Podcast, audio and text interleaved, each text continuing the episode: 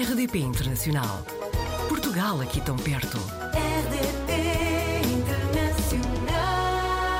Apanhámos o Pedro Boza Serrano na rede, é de Lisboa, é engenheiro civil na Holanda há quase 10 anos, desde agosto de 2013.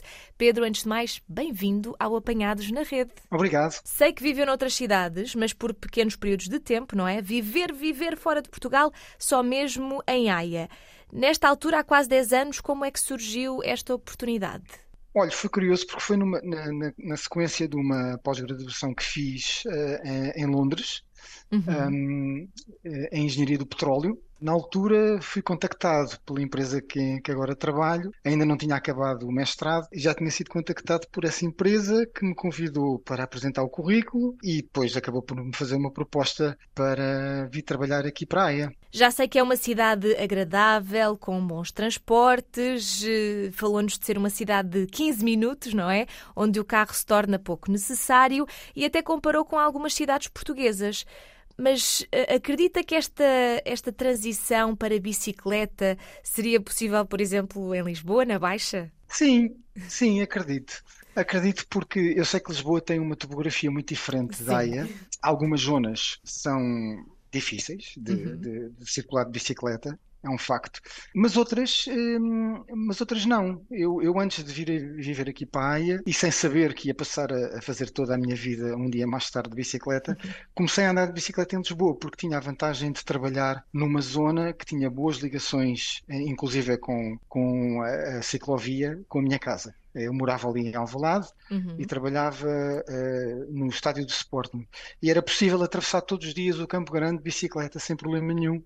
E comecei a fazer isso. E depois comecei a, a ir a muitos mais sítios em Lisboa de bicicleta também.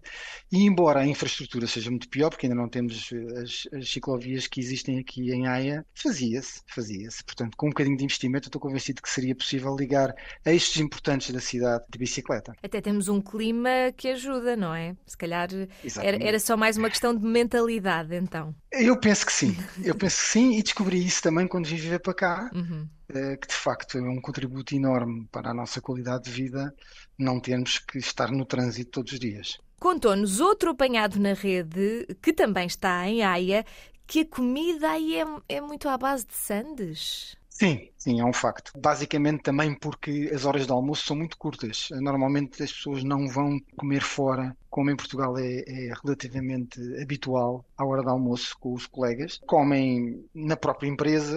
eh, claro que também temos eh, sítios para comer refeitórios e isso tudo. Mas muita gente come à mesa e rapidamente. E, portanto, a sanduíche acaba por, por ser uma solução prática, não é? Algumas pessoas até trazem de casa e comem à mesa rapidamente. E comem à mesa de trabalho, portanto, na secretária rapidamente. E talvez por isso eh, eh, o pão seja muito, muito vulgar. E normalmente o almoço é uma refeição eh, não quente. Ou seja, a maior parte das pessoas come uma sandes ou uma salada ou uma coisa qualquer assim de estilo. Mas o Pedro também nos contou que o Mar do Norte é mais quente no verão do que a costa oeste portuguesa, onde, costuma, onde costumava, ou, ou se calhar ainda costuma passar férias. Sim, isso foi outra grande e boa surpresa, é que, é que efetivamente a partir de junho, eu penso que é porque os fundos aqui são bastante baixos, ou seja, a, altura da água não é muito grande no Uhum. mar, nas primeiras dezenas ou centenas de metros eh, próxima da praia, aquece bastante e, portanto, eh, fica bastante melhor do que a nossa costa, costa oeste, uma temperatura muito mais aceitável e isto é até o início do, o início do, do, do outono. E, portanto, os verões aqui na praia são bastante agradáveis. Cai aquela ideia de que, apesar de toda a qualidade de vida e se calhar de melhores condições eh, de trabalho na Holanda, que depois o clima estraga tudo, porque até tem aí alguma, alguma possibilidade de aproveitar, eh, se calhar não tanto como em Portugal, não é? Mas, mas até consegue aproveitar qualquer coisa, não é? Pois a palavra alguma aqui é muito importante. O resto, o resto do ano, de facto, é bastante pior. Eh, Estamos a falar de entre junho e, e- e setembro, as condições são muito boas para eh, as pessoas poderem gozar a praia, hum, aqui em Haia especificamente, que é muito próxima da cidade, é mesmo ao lado da cidade. portanto, e porque por tudo aquilo que falámos, por causa das boas condições de circulação, Uhum. porque existe um bom equilíbrio a trabalho, eh, aquilo que aqui se chama o bom um equilíbrio de trabalho de casa, as pessoas normalmente saem relativamente cedo do emprego comparado com Uhum. Portugal. Eh, acabamos por gozar o verão, eh, e porque também os dias são bastante compridos, não é? Porque estamos mais a norte e no verão, e no verão os dias são mais compridos ainda do que em Lisboa. Acabamos por gozar a praia, eh, muito mais facilmente, diria eu, do que a maior parte das pessoas fazem em Lisboa, embora também em Lisboa se more muito próximo da praia, não é? Uhum. Mas acaba por ter então mais tempo para, para o que gosta de fazer nos tempos livres, que nos contou, correr, navegar à vela, não é? Até andar de bicicleta sem ser a ir para o trabalho. Eh, não, também a ir para o trabalho, mas Sim, também sim. sem ser a ir Sim, sem trabalho. ser. Sim, é andar de bicicleta é por lazer. Por lazer. Muito Sim, bem. sim, também, também. O Pedro trabalha numa multinacional britânica e holandesa na área da energia, dá apoio técnico a projetos principalmente na Europa e Ásia Central. Gostava de lhe perguntar, na empresa onde está a trabalhar, no seu dia a dia, sente que há muitas pessoas que vêm de outros países que não a Holanda?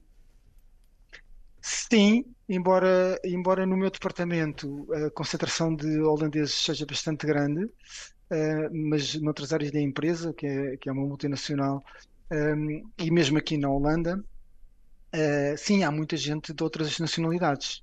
E em 10 anos há alguma particularidade dos holandeses ou alguma forma de estar nesse país que ainda lhe faça um bocadinho de confusão ou que tenha feito confusão mais no início? Vá, já passou uma década, não é? Exatamente.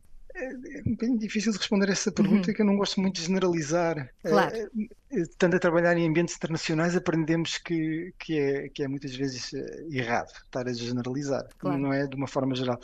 Mas, mas talvez eh, a frontalidade é uma coisa que muitas vezes é apontada aos, aos, aos, holandeses, Uhum. porque, hum, porque de facto, mesmo ah, depois de 10 anos a trabalhar com eles, hum, ainda me parece ser uma característica que tem lados positivos, muito positivos, a frontalidade, Uhum. ah, e tem, e tem outros que são um bocadinho mais incómodos, eh, porque, porque às vezes é difícil de gerir e choca um bocadinho com outras culturas, mas, mas de qualquer maneira, eh, eu diria que, meu ponto, do meu ponto de vista, é, uma- é- é bastante positivo. Não tem vontade, Pedro, de experimentar viver noutros países? Eh, Há alguma possibilidade de surgir uma oportunidade profissional para se aventurar por outros cantos do mundo?